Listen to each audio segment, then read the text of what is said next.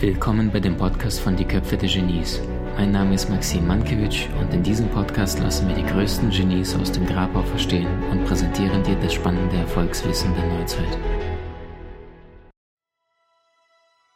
Stefan, was macht denn für dich, jetzt stehst du, äh, wie soll ich sagen, wenn ich jetzt auf dich schaue als Marke, von meiner Perspektive zugegeben ein bisschen subjektiv, dann sehe ich einen Menschen, der Erfolgsbereich erfolgreich unterwegs ist.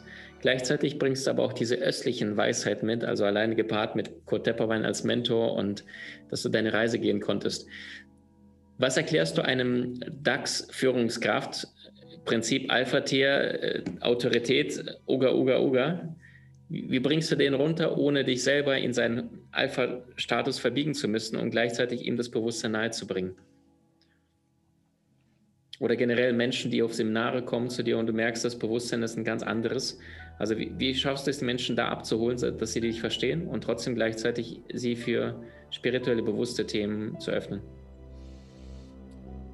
Es hat mit Erwartungen für mich zu tun, dass ich erstmal schon mal mich in diese Falle gar nicht begebe, dass ich irgendetwas bei anderen bewirken müsste.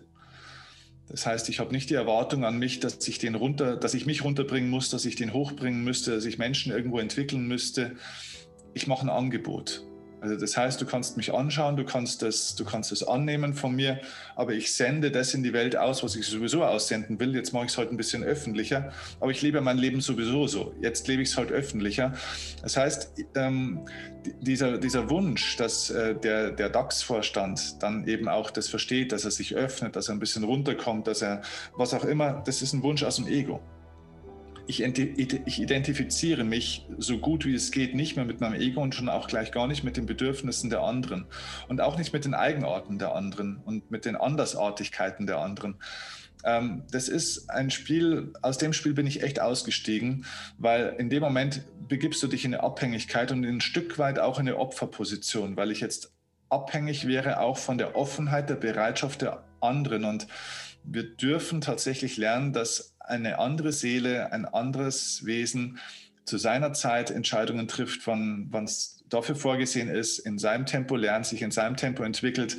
Und ja, wir können Abkürzungen zeigen, wir können Möglichkeiten zeigen, wie Dinge schneller gehen, aber wir sind beim alten Thema vorhin, Erfahrung, Erkenntnis. Ich bitte Erkenntnis. Aber andere wählen den Weg der Erfahrung und das ist in Ordnung, weil es ist nicht an mir zu beurteilen. Ich bin nicht der liebe Gott an sich, der alles weiß, alles kann und äh, über alles richten sollte. Ähm, ich bin ein Begleiter und somit begleite ich Menschen auf ihrem Weg. Und wenn ein Mensch den Weg des Egos und der schmerzhaften Erfahrung gehen will, kann ich das genauso begleiten, ohne dass ich hier versuche einzugreifen, zu manipulieren, ähm, weil auch das wäre übergriffig an der Stelle. Also das heißt, ich gebe das in die Welt hinein und jeder darf sich von diesem Buffet bedienen, wie er möchte. Und an der Stelle endet auch meine Verantwortung. Meine Verantwortung ist, das Beste zu geben, aber nicht ähm, das, die Verantwortung zu übernehmen, dass sich die Leute auch das Beste nehmen. Super schön, einverstanden. Geh d'accord. Ähm, wenn wir uns angucken, äh, Stichwort, du sagst, viele brauchen die Erfahrung, den Schmerz, du gehst den Weg der Erkenntnis. Was sind denn Prinzipien eines erfolgreichen Menschen der den Weg der Erkenntnis geht. Also gibt es da ein paar, die jedem mitgeben könntest, wie ein erfolgreiches, vielleicht außergewöhnliches Leben gelingt? Ja, da gibt es.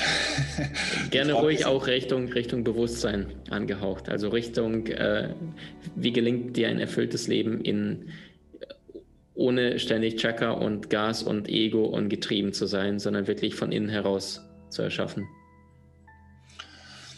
Mm, ich würde sagen, indem ich aufhöre, mich mit meinem Verstand und mit äh, diesen Dingen zu identifizieren. Ich glaube, dass alles am Ende des Tages mit Identität zu tun hat. Also das Wort Person kommt ja von Persona, die Maske, ne? also die Rolle, die wir, die wir haben. Und ich glaube, dass wir, wir haben Rollen, wir brauchen auch Rollen. Das sind unsere Werkzeuge, um hier dieses Spiel spielen zu können auf dieser Welt. Ähm, wenn ich keine Rolle habe, kann ich nicht teilnehmen. Ja? Aber wir haben, wir haben die Spielregeln vergessen. Und wir spielen das, äh, wir spielen unser Leben teilweise nach fremden Spielregeln. Und wenn du das Leben nach fremden Spielregeln spielst, kannst du es nicht gewinnen. Vor allem, wenn du vielleicht diese Regeln gar nicht kennst. Also ich glaube, die meisten Menschen kennen die Regeln des Lebensspiels nicht wirklich. Und das ist so ein bisschen, weißt du, wenn der Mensch ärgere dich nicht spielen willst, es gibt ja genügend Erfolgstools und Techniken und Strategien und du und auch ich, wir kennen Menschen, die sind wirklich gut darin und die sind erfolgreich und die haben einen super Intellekt und die haben tolle Produkte, tolles Unternehmen und die sind super erfolgreich und verdienen Millionen und Multimillionen und äh, haben eine tolle Frau oder einen tollen Mann, tolles Auto, sieben Häuser, 14 Autos. Und das ist so ein bisschen, also ich hatte äh, tatsächlich vor drei Jahren auch einen, einen äh, Bankvorstand äh, bei mir im Coaching äh, und der, der war weiß ich, 42, 43, gut ausgesehen, tolle Ausstrahlung, super netter Kerl, tolle Familie, zwei Kinder, beide gesund, hat roundabout fast eine Million verdient auch im Jahr und hat Rotz und Wasser geholt bei mir im Coaching. Dann habe ich gesagt, was ist los? Und dann hat er mal seine Geschichte erzählt. Ne? Zwei tolle Kinder und äh, Geld und hin und her. Und sage ich, ich habe gerade den Teil der Geschichte nicht verstanden, warum du weinst hat er gesagt, ja, ganz einfach. Ich bin an meinem persönlichen Mount Everest angekommen und stelle mir die Frage, was jetzt? Der einzige Weg führt jetzt nach unten. Und gefühlt für ihn war der Weg nach unten der Rückschritt, das Ende, der Tod sozusagen. Und um bei diesem hm, Mensch ärgere dich nicht Beispiel zu bleiben, sogar wenn du Stell dir vor, du spielst Mensch, ärgere dich nicht und du hast so wie magische Würfel und du kannst immer die sechs würfeln sozusagen. Ja? Und du kommst so schnell vor, wie es geht und du kriegst immer auch genau das, was du willst, kannst die anderen rauskicken und so weiter. Und innerhalb von sieben Minuten hast du alle deine vier Figuren eingeparkt, sind alle drin. Ja? Du spielst mit drei anderen zusammen. So, du bist fertig, hast gewonnen. So, die anderen drei spielen natürlich weiter. Du sitzt da und schaust ihnen beim Spielen zu. Die spielen 10 Minuten, 20 Minuten, eine Stunde, eineinhalb Stunden. Die haben Spaß, die bewerfen sich gegenseitig. Ist eine riesige Gaudi und du sitzt da und guckst zu. Hast du jetzt gewonnen oder darfst du nur nicht mehr mitspielen? Und das ist das, was ich meine. Es geht nicht um Erfolg im Leben das, der Sinn des Lebens ist nicht Erfolg. Erfolg ist ein, sozusagen eine Begleiterscheinung, die entstehen kann, aber es geht ums Leben. Der Sinn des Lebens ist zu leben. Und die meisten Menschen erfahren das Leben nicht. Sie versuchen es zu managen. Sie versuchen es zu einem Ziel zu führen, zu einem Punkt zu führen. Sie glauben, ein, äh, der Sinn des Lebens ist sowas wie eine Ziellinie und ähm, vergessen ganz, dass, dass es darum geht, die Reise zu genießen. Das ist wie beim Skifahren bei uns hier in Bayern. Ne? Die, die, Leute fahren ja auch nicht in die Skipiste möglichst schnell runter, dass sie als Erster wieder unten am Lift stehen, wo sie wieder hochfahren können. Ne? Es macht keinen Sinn. Und das ist, glaube ich, einer der wichtigsten Dinge fürs Bewusstsein, dass das Leben nur erfahrbar ist, in dem Moment, wo du aufhörst zu versuchen, etwas zu erreichen, also irgendwo hinzukommen. Ich nenne das die Um-zu-Mentalität. Die meisten Leute machen nur noch alles um zu.